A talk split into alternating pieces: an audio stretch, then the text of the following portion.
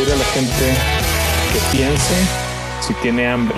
Y para eso hay que hacer que, que la gente, esté, el pueblo esté alimentado. Entonces la verdad es que eh, a mí siempre me ha dado vueltas en la cabeza de... Pues bueno, Bienvenidos a Agrotitanes. Antes que nada, muchísimas gracias. En esta ocasión tengo la oportunidad de entrevistar al gran Jesús, un regiomontano que está viviendo en la ciudad de, México, con todo el contraste eh, social, con todo el contraste cultural y que realmente veo que lo ha disfrutado. Sin embargo, Jesús nos platica y nos va a dar mucho eh, acerca de cómo interactuar desde la tierra hasta ponerlo en la mesa de cada uno de los hogares a los cuales quiere llegar. Estimado Jesús, te agradezco enormemente que te, que te des la oportunidad del tiempo de estar con nosotros los agrotitanes. Eh, la verdad es que era algo que ya lo, que, que, lo venimos posponiendo dos, tres veces, pero que con el favor de Dios estamos acá y te agradezco y me gustaría si nos das la oportunidad de poderte presentar quién es Jesús.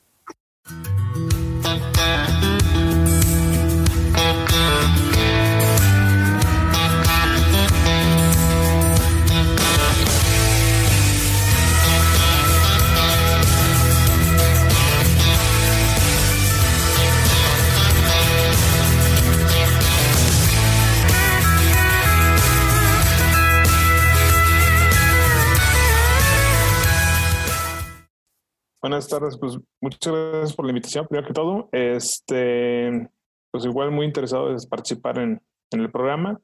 Eh, Jesús, digo, básicamente soy, como lo presentaste, un regiomontano extraviado en la Ciudad de México. bueno, ni tan extraviado, llevo ya 13 años. Eh, me vine a estudiar y acá pues he empezado a hacer mi carrera profesional. Eh, y la verdad es que pues, lo que he estado buscando siempre ha estado eh, el 50% de las veces o un poquito más de la mano de la industria del alimento. He trabajado este, con la parte de eh, empresas de teras y después pues me pasé a lo que es la parte de, comercialización. Eh, digo, soy este, una persona que eh, está profundamente interesada en el campo y que la verdad es que quiero que, o, me gusta la, idea de, que seamos más profesionales y mejores para poder llegar a, otros mercados y, y este y desde mi parte pues ayudarlos ser un catalizador para eso Perfecto, como nosotros dijéramos, tanto en la parte de la comida, en nuestra vida social, eres la enzima que viene a que los procesos metabólicos sean más eficientes para el cuerpo. Eso es algo muy interesante y te estás echando realmente una parte a la espalda, tanto estratégica como moral, como socialmente, muy importante, que a veces eh, no, se, no se quiere cargar porque es muy pesada. Y para eso quisiera recordar un poco o que me pudieras contar un poco más de ti, de dónde llega esa fortaleza que actualmente tienes para poder tener esa, esa templanza para hacerlo. ¿Cómo crees que te haya formado? ¿Cuáles son los valores en los cuales conviviste en tu familia, mi estimado Jesús? Eh, bueno, ahí la verdad es que la, pues, la parte que me gusta del agro se la debo a mi abuelo materno. Este, y bueno, el apoyo de mis papás que me han dejado hacer muchas cosas en, para desarrollo profesional. Pero mi abuelo siempre decía que, este, ¿cómo le puedes pedir a la gente que piense si tiene hambre? Y para eso hay que hacer que, que la gente, esté, el pueblo esté alimentado. Entonces, la verdad es que eh, a mí siempre me ha dado vueltas eso en la cabeza de de que llegue, pues que todo, todos estén alimentados. O sea, pues la verdad es que un poco en la manera de círculos concéntricos, pues ahorita mi primer interés es mis clientes, pero pues siempre ha sido pues México. Este, y la verdad es que digo, él, él me, sembró la, la, idea, me puso la, la semillita, este, y mis papás, y pues ahí la terquedad de uno, pues ha sido la, del desarrollo de, la misma. O sea, digo, yo soy ingeniero mecánico, este, quería ser agrónomo, pero ahí, ahí digo la parte de la terquedad de mis papás me decían, pues no tienes rancho, ¿dónde te vas a meter de, de agrónomo? Entonces me, me, meto en ingeniería mecánica y le busco el cómo sí y encontré una certificación en ingeniería agrícola que no me veo tanto plantas, no veo este animales, veo máquinas, pero al final voy de la mano, voy de la mano con, con la producción y digo, estuve haciendo pues, ahí mis pininos en diferentes cosas, proyectos en la escuela, proyectos en la parte privada y me fui a estudiar, bueno, a hacer un internship en Estados Unidos enfocado en eso, o sea, manejo de sistemas de riego y este y con ellos pues, la, la, idea era otra vez eh, optimizar los recursos para que la gente pueda ser más eficiente al momento de la producción. Eh, hacíamos workshops, eh, tomábamos workshops en Estados Unidos y pasábamos a México y, y hacíamos el equivalente para transmitirlo con los productores mexicanos en el valle de fronterizo con Texas. Y pues digo, de ahí, a el destino, tomo una decisión personal de, de estudiar una maestría en la Ciudad de México, después de estar haciendo los proyectos, como te decía, en la Ciudad de Monterrey. Y me vengo a la Ciudad de México a estudiar una maestría en el IPADE. Y pues digo, siempre he tenido, tuve la, misma inquietud de, mantenerme en la parte del ramo alimenticio y empecé trabajando en restaurantes, luego me fui un poco a la parte de consultoría y hace poco me invitaron unos amigos a desarrollar esta idea donde estamos actualmente, que es centrado a domicilio.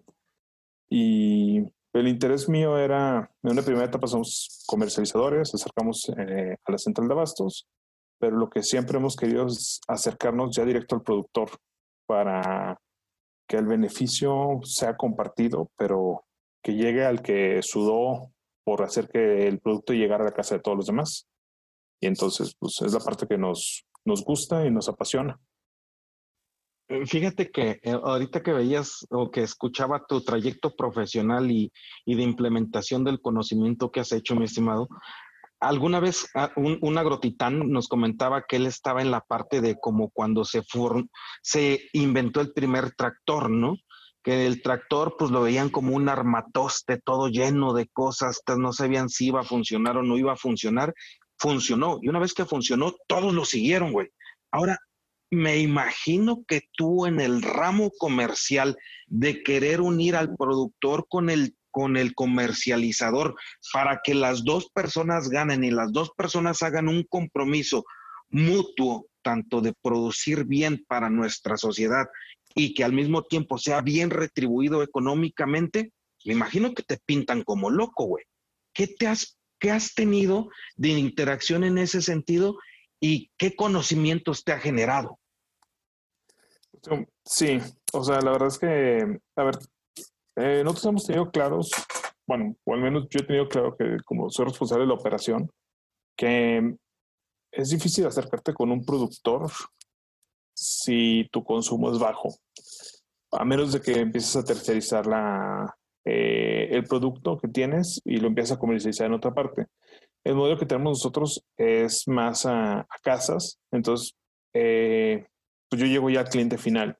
Entonces, la primera etapa ha sido difícil el lograr hacer que este acercamos al productor porque la verdad es que, oye, bueno, llegar con ellos y decirles 100 kilos, pues en ocasiones, o sea, del producto que quieras, pues es que te dicen, oye, ni la vuelta. O sea, ellos lo que quieren son camiones, este, camiones uno tras otro.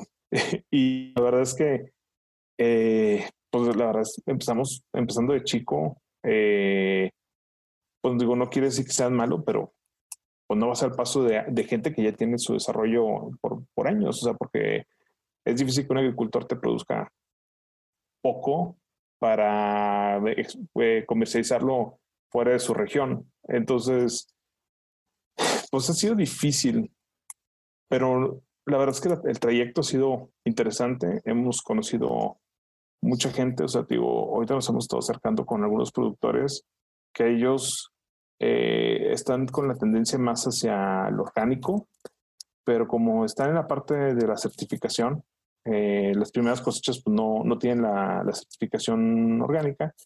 Este, pues la verdad es que nos ha dado la oportunidad de, de irnos este, fogueando ambos, o sea, ellos en, en ver cómo solucionan eh, la entrega de las cosechas este, y cómo les, si les conviene o no les conviene, o cómo sería su proceso logístico.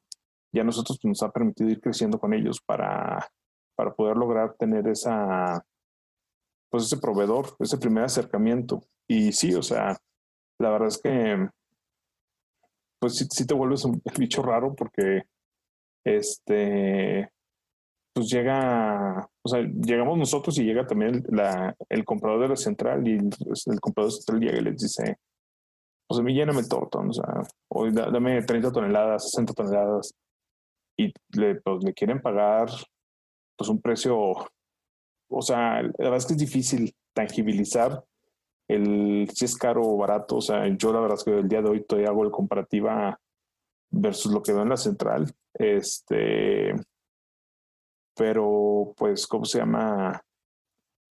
Poder hacer, poder acercarte y, enseñar y ver que pues tú lo que ofreces por el mismo producto es un poco más y que el beneficio para el, agricultor sea mayor, mayor, pues digo, te da un poquito, un tanto de satisfacción eh, le estar ayudando y llevando un buen producto, porque la verdad es que hacer la recolección en pizca, pues ya, ya te da un, beneficio de frescura que es totalmente diferente al de la central.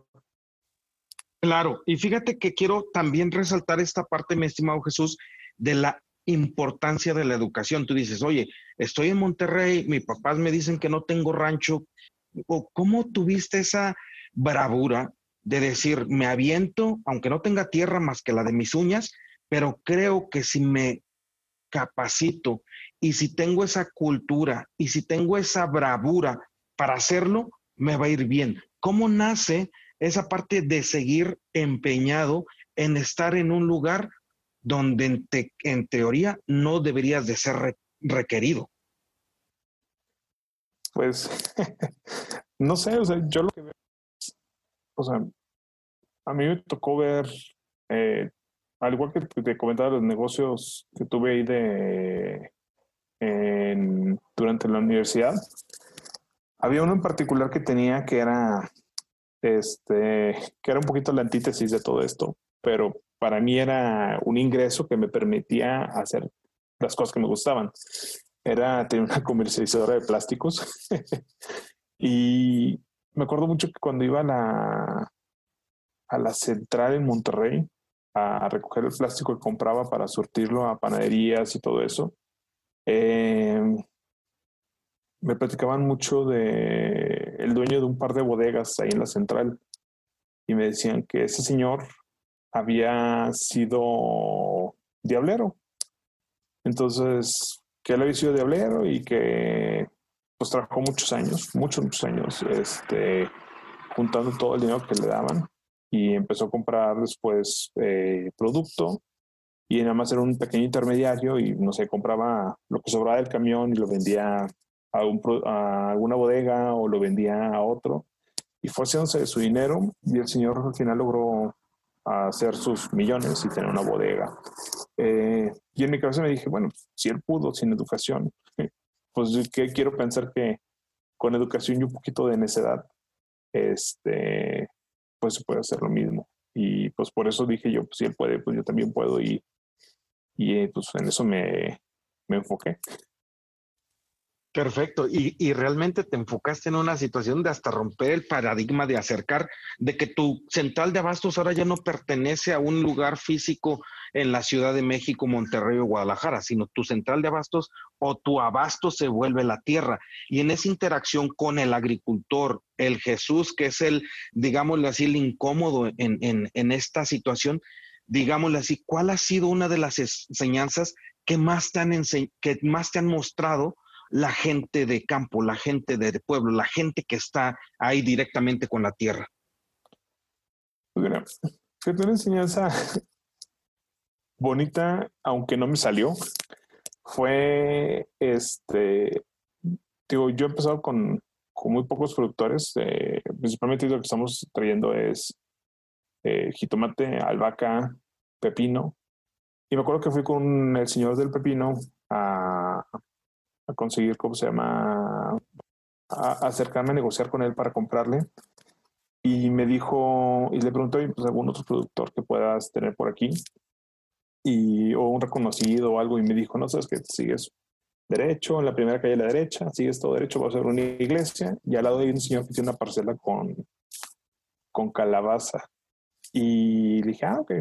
Entonces me, me fui a acercar con el señor de, de la calabaza, este, no recuerdo el nombre, pero me acerqué con él y me, puse pues, a platicar con él acerca de, del, del interés mío de, de, consumir su producto y me gustó porque me dijo, ¿sabes qué? Hoy en la mañana vino alguien y me compró todo. O sea, el señor ni siquiera estaba cosechando, el señor le faltaban semanas para cosechar. Y, aún y que yo me acercara a decirle, todavía un peso más, dos pesos más, lo que fuera, eh, la parte de la palabra se me hizo muy interesante. O sea, porque muchas veces de repente la gente se clava con el papel y se pierde la parte de la palabra. Entonces, este, los agricultores con los que he estado trabajando eh, han sido conocidos, recomendados y pues ha sido fácil eh, platicar con ellos. Este señor no lo conocía y la verdad es que estoy esperando el próximo año para volver a acercarme un poco antes para que no me ganen esa cosecha. Qué importante lo que acabas de comentar. Se me viene casi hasta la, se me llena la pancita de, de, emociones porque realmente esa parte de la palabra es algo muy, pero muy fuerte. O sea, a final de cuentas, pues aparte del bullying que te puedes pasar si es que te llegas a rajar, la parte del ser que dañas como, como persona, el hecho de que no cumplas tu palabra. Y en ese, en ese cumplir tu palabra, mi estimado Gustavo, ¿cuál ha sido una de las cosas que tú dijiste con palabra y has sostenido con los, con los pantalones? ¿Cómo? Repítame. ¿Qué, qué, qué cosa has dicho con la palabra y qué has sostenido con los pantalones, mi estimado? Una que digas, híjole, me dolió, pero la cumplí. Pues honestamente, en este momento que me llega a la mente, este proyecto. O sea, porque todo este proyecto ha sido sacrificar cosas a, corto plazo con ideas a largo plazo. O sea, también tampoco voy a decir que somos la madre Teresa de Calcuta y que no estamos ganando dinero, pero pues yo sacrifiqué una posición que tenía como gerente de, creatividad en, en Coppel y, y, me cambié, o sea, a ganar menos o de sueldo. Y a la mitad de camino, o sea, bueno, a la mitad de camino al día de hoy, porque llevamos dos años y cuando cumplí un año, eh, se acercaron de otra empresa donde trabajé y me ofrecieron regresar. O sea, me ofrecieron me dijeron, regrésate, nos necesitamos que hagas un proyecto que ya lo hiciste y, queremos que, que, lo vuelvas a hacer porque lo hiciste bien. Y me ofrecían incluso hasta un aumento del último ingreso que había tenido. Y dije, no, o sea, yo ya tengo un compromiso, yo ya estoy, traigo una visión y, pues aquí estoy. Y ha sido difícil, sí, hay días difíciles, sí, como todos los negocios, pero pues, el compromiso está y en eso estamos trabajando. Perfecto. Y fíjate que precisamente es algo que recapacité al, al, ver tu, tu, tu trayectoria profesional. Estás bien chavo también y has tenido posiciones bien interesantes y, y te pudiste salir del monstruo de la conformidad para buscar un sueño. ¿Cómo llega a ti este sueño y quisiera que me platicaras qué es lo que estás haciendo actualmente en la central a tu casa, cómo funciona, cómo opera y cómo nos aliamos los que estamos dentro del sector para poder colaborar con un regio testarudo, inteligentísimo y con muchas ganas de trascender? Pues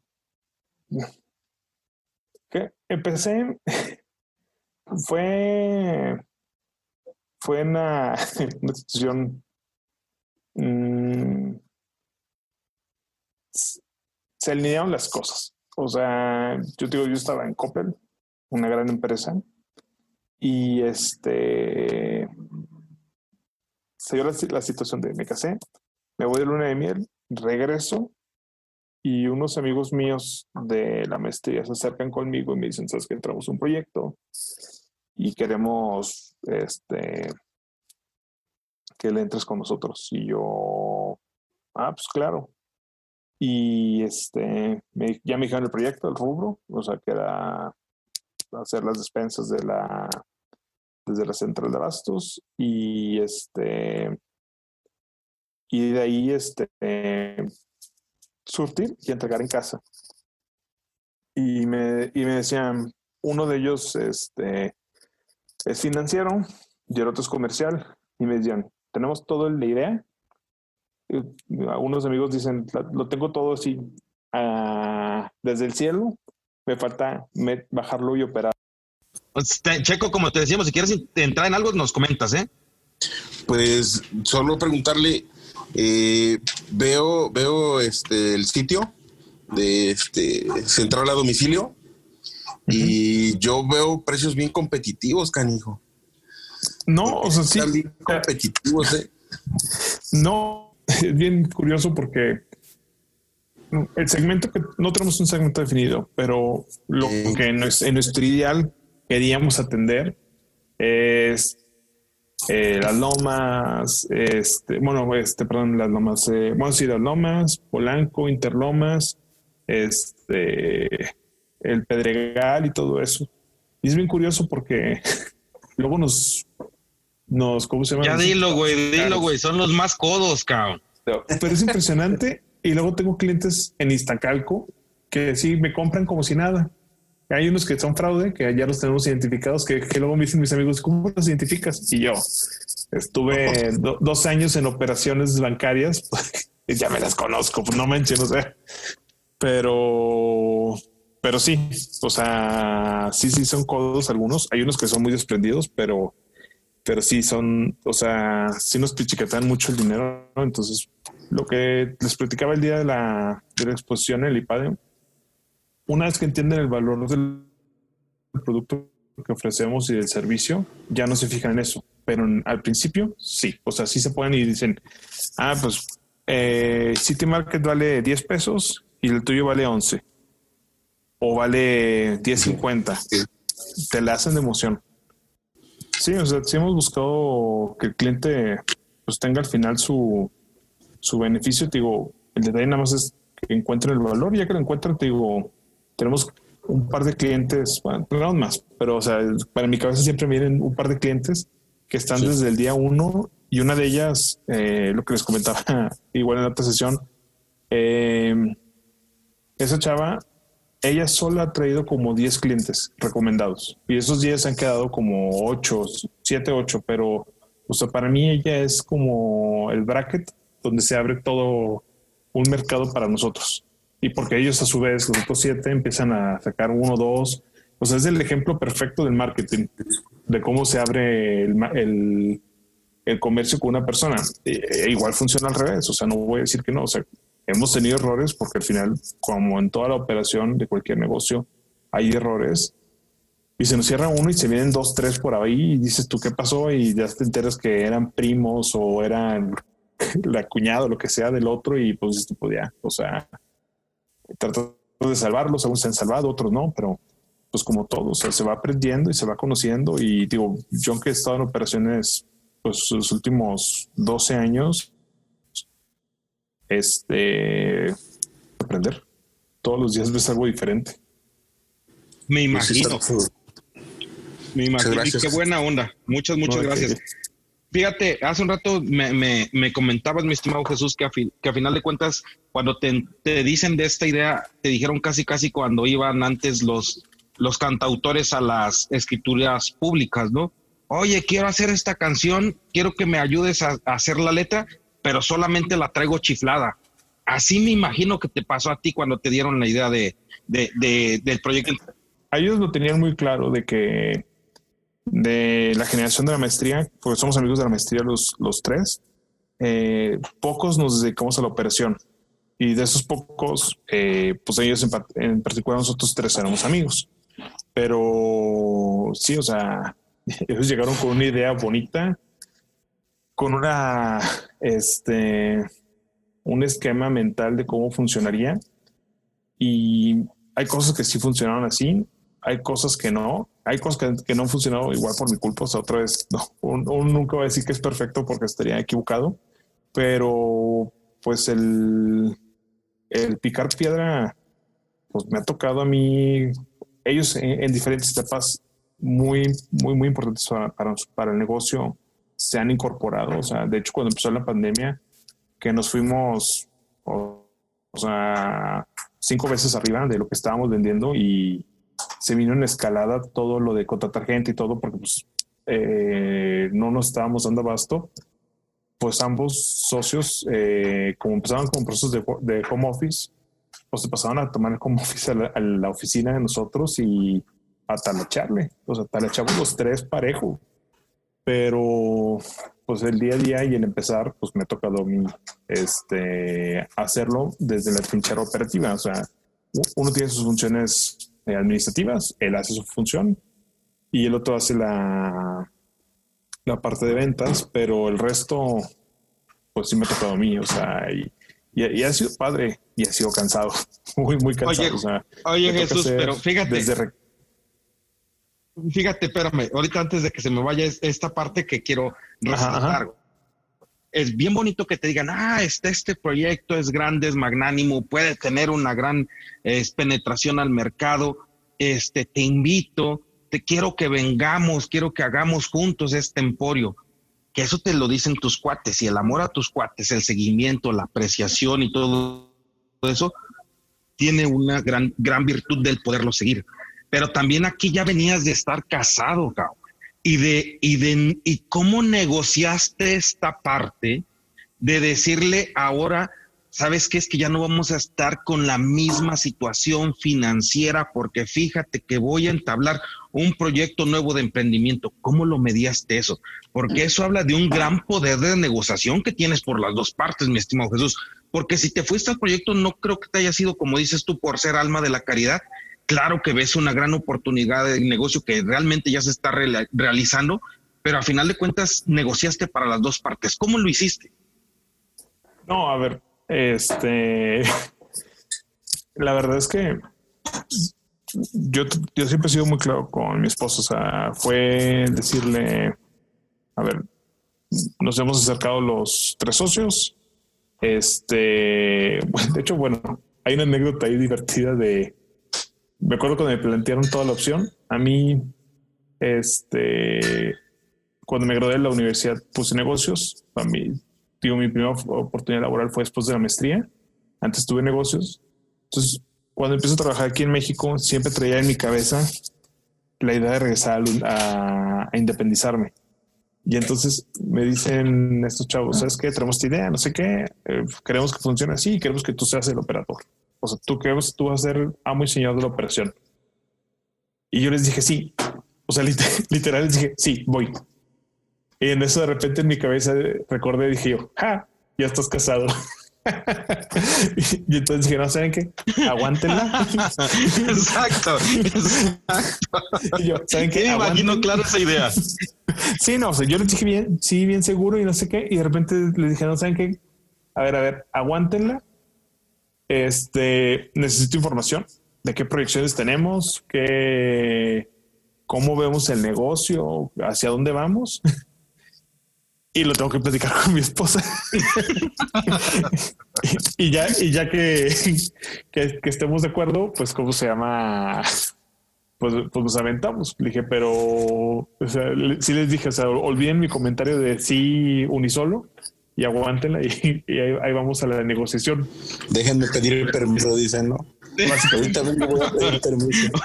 Es literal, literal, mi estimado. Y pues eso llega a suceder. Sí, no, no, hay que ser, hay que ser sincero. Sí, sí, sí eché el freno y la reversa. y cómo se llama. Y ya pues me, me acerqué con mi esposa a negociar. Este, y la verdad es que, pues de, decía en mi esposo, o sea, me dijo, yo, o sea, ella me dijo, ¿sabes que Yo sé que tú quieres, que siempre te haces como que la vida como que de, de emprender. Este, pues, y le dije, mira, ni, ni no la quebremos. Yo te enseño las proyecciones. Dime si te hacen sentido. Este, y de ahí pues vemos. Entonces ya le enseñé proyecciones, este, pues, ¿cómo se llama? Ella me dio su feedback, pues ella también es, este, tiene su carrera profesional y tiene pues, su experiencia y pues me dijo, sabes que pues, si esto, si aquello, checa esto, haz lo otro, este, ah, porque es consultora, entonces de, ya como que sí lo vio con cara de consultoría, este, y después le puse slash esposa y la verdad es que me dijo, no, sabes que, o sea, se ve bien, este, pues, ¿cómo se llama? Pues me dijo al final, no pasa de que nos aventemos una época con puros frijolitos y pues va, dale. Y la verdad es que este, pues me apoyó, me ha estado apoyando desde el día uno del negocio y desde antes. y este, y la verdad es que pues, pues fue más fácil entonces fue más fácil aventarte el clavado porque por lo menos sabías que, que caías en, red de seguridad. Claro, y, qué bueno que lo mencionas de esa forma, porque yo me tardé dos meses en decirle a mi esposa que ya no trabajaba para la empresa donde trabajaba. Entonces, te digo que sí comprendo esa parte donde dices, ay, güey, ¿y ahora cómo le digo a mi, a mi señora, no? Entonces yo ya después de dos meses agarré y le di el dinero para un ahorro de un año y le dije, mira, ya me salí, ya tengo los dos meses que nos libran de gastos de un año y ya podemos aventarnos, dice. Bueno, si no, pues ahí tendrás que regresar a trabajar. me, comentó. Qué buena, qué buena. Sí, no, no, no, pero sí.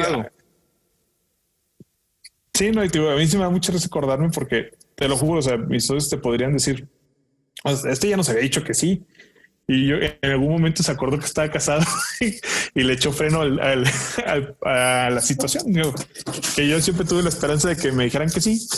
Se cumplió, pero pues al final era había que materializarlo. Perfecto. Y bueno, ya tenías, ya me imagino, el, el, el, consultor operativo estratégico y sobre todo de que estaba poniéndote los ojos, cuando ya lo realizaste ahorita con la bendición de Dios que ya se catapultó cinco veces más rápido lo que, que los que esperabas, ahora ya le puedes decir, te lo dije. Sí, no, o sea, y, te digo, no, no, lo bueno es que no ha sido necesario decirlo.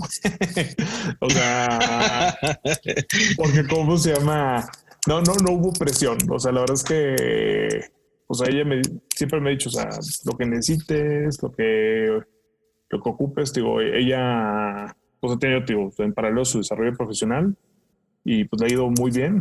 Este, y que el negocio, pues como todos los negocios, o sea, eh, toda esta la pandemia subimos, crecimos mucho. Ahorita dado la situación, pues ha vuelto como que a estabilizar. No, no quiere decir que nos bajamos al, al uno, pero pues baja un poquito. Entonces ha sido como que el electrocardiograma de, de armar este la gente, o sea, sabes que teníamos tanta gente, bajamos porque pues, la verdad es que pues ya, ya no era operativamente viable y ahorita pues estamos como que ajustándonos y, y la verdad es que ha sido pues interesante, o sea, eh, en teoría uno aprende, sabe mucho de negocios y el día que lo opera pues es diferente, digo, regresando un poquito otra vez a mi experiencia previa, o sea, durante la universidad, pues sí tuve un par de negocios, pero pues yo era todo. O sea, yo era este mensajero, director general, este, administrador, eh, limpieza, eh, chofer, todo. Y aquí el empezar a tener equipo, pues también te empieza a, enseñar a, valorar todo y, a tomar decisiones un poco más frías para todo. O sea, porque sabes que al final hay una responsabilidad de familias adicionales a la tuya que, que van de la mano, o sea, con tus decisiones. Entonces hay que ser inteligente y saber cómo se llama, pues poder pues, tratar de equivocarte lo menos, tomar los riesgos más controlados. Exactamente. Y fíjate que también dentro de la sesión que nos dabas, tú hablabas mucho de lo que es la, la situación de, del machine learning, de meter la estructura eh, de, de, ¿cómo se llama? De, de bioinformática y todos estos procesos tienen que estar ya implementados en el campo que te pueden ayudar a romper paradigmas como de la operación como tú lo llevas. Pero en ese sentido, creo que si tú no hubieras estado involucrado de corazón al campo, difícilmente lo entenderías. Y que actualmente me imagino que también lidereas mucho esa parte porque tú eres el que le entiendes. ¿O cómo llegaste a poder hacer ese engranaje, mi estimado? Pues la verdad es que ha sido o sea, la, experiencia mía ha sido este o sea, ¿cómo decirte? ha sido como que muy en una primera etapa a lo mejor un poco temeroso porque sabes lo que viene o sabes lo que quieres, a lo que quieres llegar y como que el no haberlo hecho nunca, porque digo, es totalmente diferente a lo que he hecho antes. Como que si te, te espanta el dar el primer paso, ya después como que conforme vas avanzando, pues vas agarrando un poquito más de confianza y, va, y también un poquito más de, si quieres decir, de valor y también te hacer más cosas. Yo empecé literal, este, bueno, algo que tengo muy claro es la parte de compras no la puedo dejar, o al menos no en esta etapa todavía. Entonces, yo voy diario a la central. O sea, diario a las 4 de la mañana, 5 de la mañana, estoy en la central de Abastos. Este. Y no te pasó como en la, como en la película de nosotros los nobles, no, nobles, perdón, que llegamos a Tailandia o algo así, porque realmente la central es un verdadero mundo, cabrón. No, de hecho, a ver, cuando me empezaron a invitar al proyecto, me dijeron, no, pues ve, cálate en la central y todo eso. Este, y conócela. Entonces, llegar a las 5 de la mañana a la central por primera vez, oscuro, y así de que, ¿y dónde me estaciono? Y este, y, qué, y cómo me muevo y qué hago, y, no sé, tomar precios para poder hacer la equivalencia o, hacer la, la toma de la información para entonces poder tomar decisiones de cómo pues tú poner los precios en la página y todo eso. La verdad es que en una primera etapa andaba espantado. O sea, no te voy a decir lo contrario, andaba espantado y andaba yo solo y luego, bueno, digo, no hemos tenido la oportunidad de conocernos en persona, pero no soy la el ciudadano de la Ciudad de México típico. O sea, en, en prepas jugué con los borregos, pues soy un poquito más grande del promedio.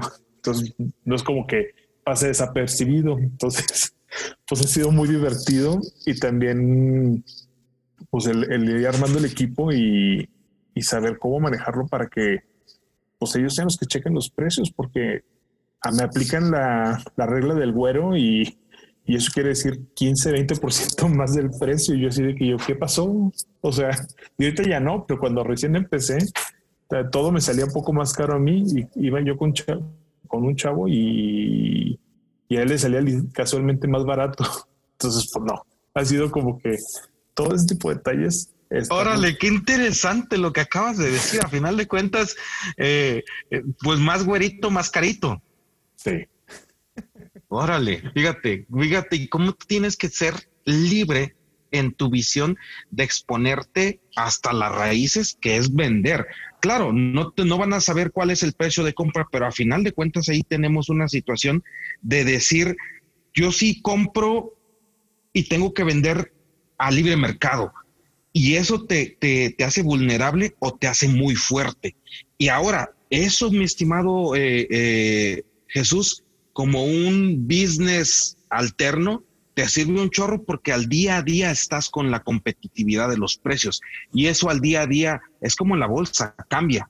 ¿Has tenido tú alguna forma de ver en el historial que llevas del año de cuáles son los ciclos, cómo entenderlo, cómo direccionarlo para que así tengas la oportunidad el día de mañana que seas productor, decir voy a vender o voy a sembrar en estas fechas porque en estas fechas claro, el consumo se eleva y por lo tanto el precio es mayor. ¿Has visto algún tipo de correlación en este tipo o totalmente es peor que la bolsa de valores, que es así como nosotros lo decimos?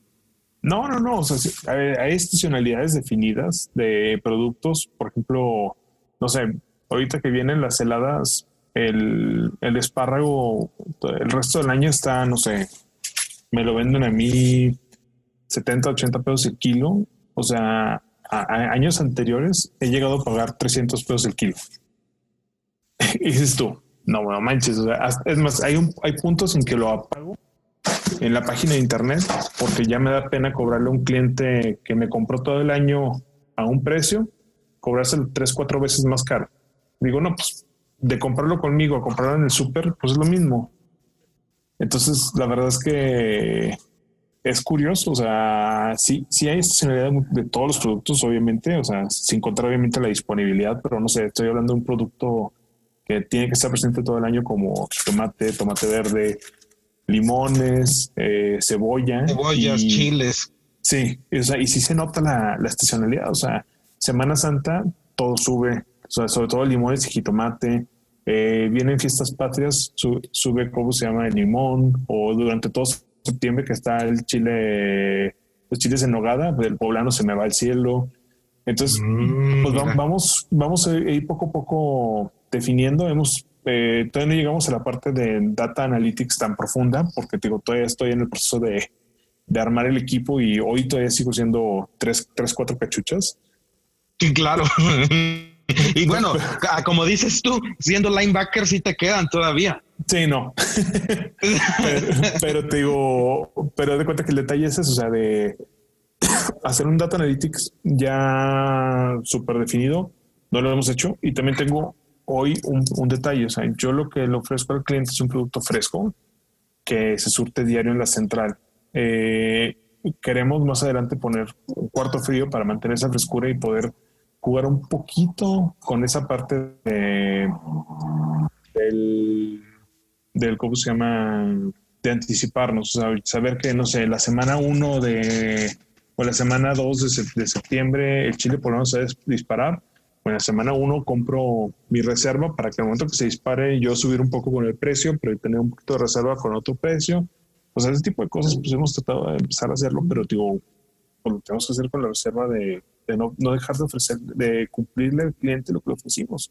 Es un producto fresco que se trajo ese día de la central y, también ha sido aprender en la central qué productos son frescos en realidad. O sea, porque de repente tú, tú, uno piensa que porque llegaste a la central estás comprando un producto que llegó el día de hoy y puede tener una semana y no te das cuenta hasta que tienes ya un poquito estar corrido en el día a día y, darte cuenta que te están vendiendo pues otra cosa. O sea, no sé, el tomate salad, el jitomate saladet, me toca que de repente lo ves muy bonito, muy bonito, bonito y de repente se ve todo feo, dices tú, ¿y qué pasó? Y me dice, no, es que no lo pude vender en dos días, pues, eso, entonces no es mi problema. O sea, suena crudo, pero pues yo no puedo dejar de ofrecerle al cliente o de cumplirle al cliente lo que le ofrecí, que es un producto fresco. Perfecto. Fíjate que ya después yo te voy a enseñar, no enseñar, te voy a dar unos tips de cómo hacer que llegue del productor a la central de abastos, producto del agricultor, ¿eh? O sea, porque hay, eh, por si no lo sabes, hay, hay, hay viajes consolidados, ¿eh? que tú le dices al productor, ¿sabes qué? Mándame cinco cajas. Y entonces el agricultor va a la central de abastos de la ciudad de Cuautla, tú, te manda tus cinco cajas, sabes tú a qué, a qué bodega va a llegar y ahí te van a bajar tus cinco cajas de jitomates, tus cinco cajas de, de calabaza, tus tres cajas de pepino, tus cuatro cajas de, de, no sé, de cualquier otro producto, porque ahí tú puedes hacer una consolidación de, de, productos y sobre todo en un estado que está tan tan, tan nutrido en producción que es Morelos y tan cerca que lo tienes de la Ciudad de México. ¿eh? Ah, pues, bienvenido toda esa información porque digo, lo que te digo, a mí sí me interesa mucho acercarme al agro porque, o sea, se nota, o sea, yo hoy lo noto de comprar en el súper y que otra vez, no es que sea malo el producto del súper, pero se nota que está refrigerado. Y entonces, cuando no hay otra posibilidad, pues está bien. Pero cuando te den la oportunidad de ir al central y ver el producto que acaba de llegar y lo notas hasta en el brillo y todo, pues, y, aún así en la central hay veces que trae uno o dos días de, atraso para irse empujando todo el producto viejo. claro, si claro. ya me acerco al agricultor, pues todavía le doy dos, tres días más de, de frescura a mis productos que se le ofrecen al cliente y pues mejor para todos. Perfecto. Mi estimado Jesús, ya para estar cerrando con el episodio, que la verdad es que agradezco infinitamente tus oportunidades que nos has brindado acá de conocerte, de interactuar contigo, de ver cómo piensas, me gustaría en ese sentido que nos dijeras cómo se divierte Jesús, cuál es un día divertido, cómo, cómo inspira su vida el, estimado Jesús González. pues la verdad es que eh, por algo me gusta la comida, estar en el, área de comida.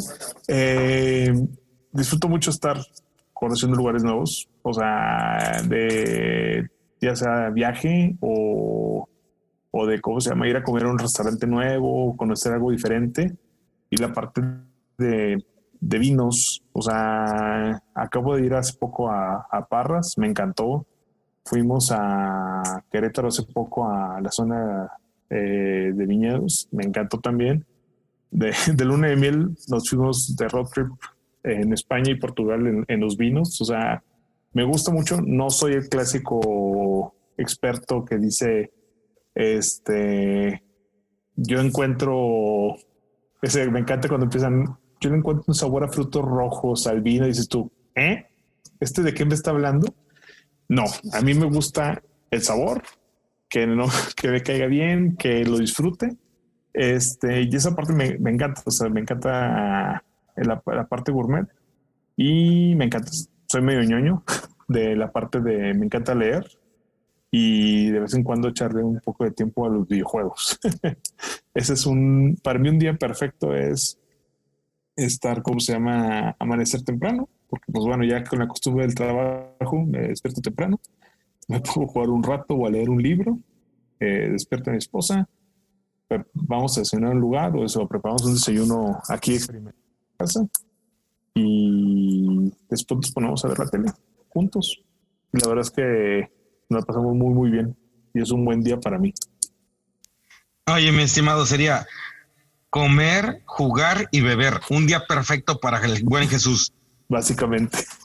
Perfectísimo. Mi estimado Jesús, con esta misma situación de, de, de entender la parte humana que eres, eh, quisiera que me eh, entregaras la frase con la cual empezaría tu biografía. ¿Con qué frase empezaría?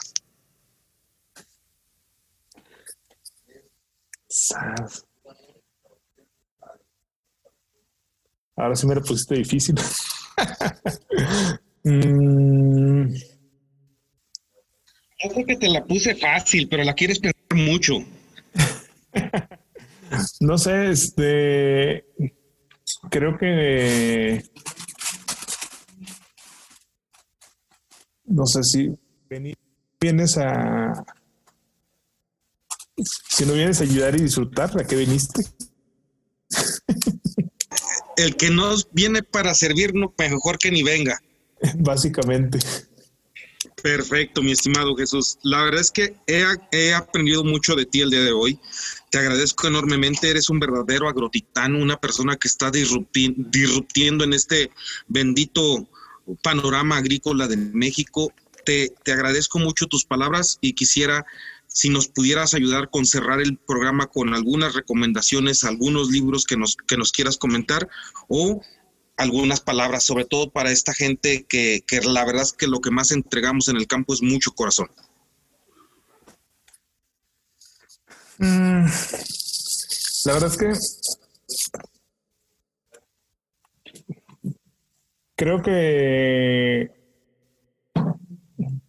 libros híjole, libros, pensar. A mí me encanta la, la historia, entonces la verdad es que un libro en particular no te de, desarrollo no te podría decir, pero creo que a lo mejor leer un poco de historia es padre porque te, ayuda a entender de dónde vienes y, y, si tienes la mente abierta te ayuda a ver dónde estás para, ver dónde quieres ir.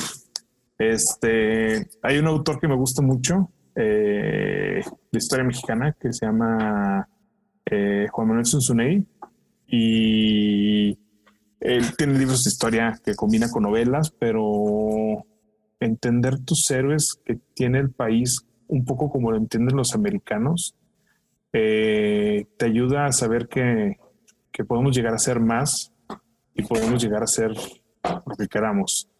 Eh, y creo que cada agricultor tiene que creérsela para poder llegar a ser lo que quisiera ser.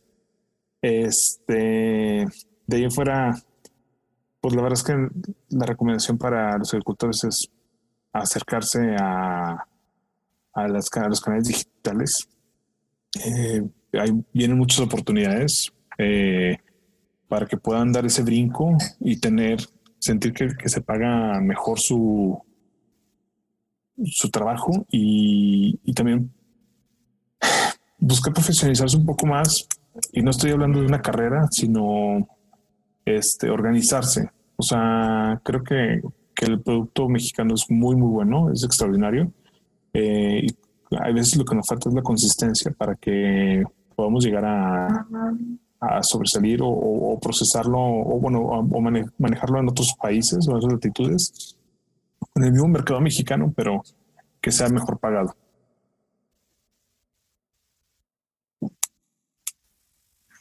Perfecto, mi estimado Jesús. Pues la verdad es que te agradezco mucho tu tiempo, te agradezco mucho las palabras que nos entregas. Y la verdad es que eres un verdadero agrotitán y pues que sea la primera, pero no la última vez que nos veamos. Va, señor, pues un placer estar con ustedes. Este, la verdad es que me gusta mucho explicar el tema y, ojalá y pues, digo, estoy pendiente que me mandes difusión consolidados y la idea es acercarnos y que mejoremos todos. Sí, si no, la verdad es que te llevo allá y te llevo con gente que produce pepino, con gente que produce calabaza, con gente que produce chiles, con gente que produce tomates. Es más, nosotros tenemos producción de, de cebolla y hay amigos que producen albahaca. O sea, Morelos tiene esa gran variedad de ser tan, tan, tan rico en producción y, y que creo que pudiera servir que a lo mejor ahora yo voy a estar en las fiestas de Sembrinas, bueno, para finalizar el año por allá. Y si te puedes dar una escapada, nos vemos y recorremos el campo. Perfecto. Sí, y súper interesado y cuenta con ello. Ok, perfecto. Para eso. Cuídate. Muchísimas gracias, Jesús. Bonita día y bendiciones. Igual que estés muy bien. espero que ya no seas tan mandilón como yo, güey. no aseguro nada. Cuídate mucho. Cuídate gracias, que estés muy bien. Gracias, chicos. Hasta luego. Hasta luego. Hasta luego. Gracias, Checo. Gusto. Hasta luego. Gusto. Bye.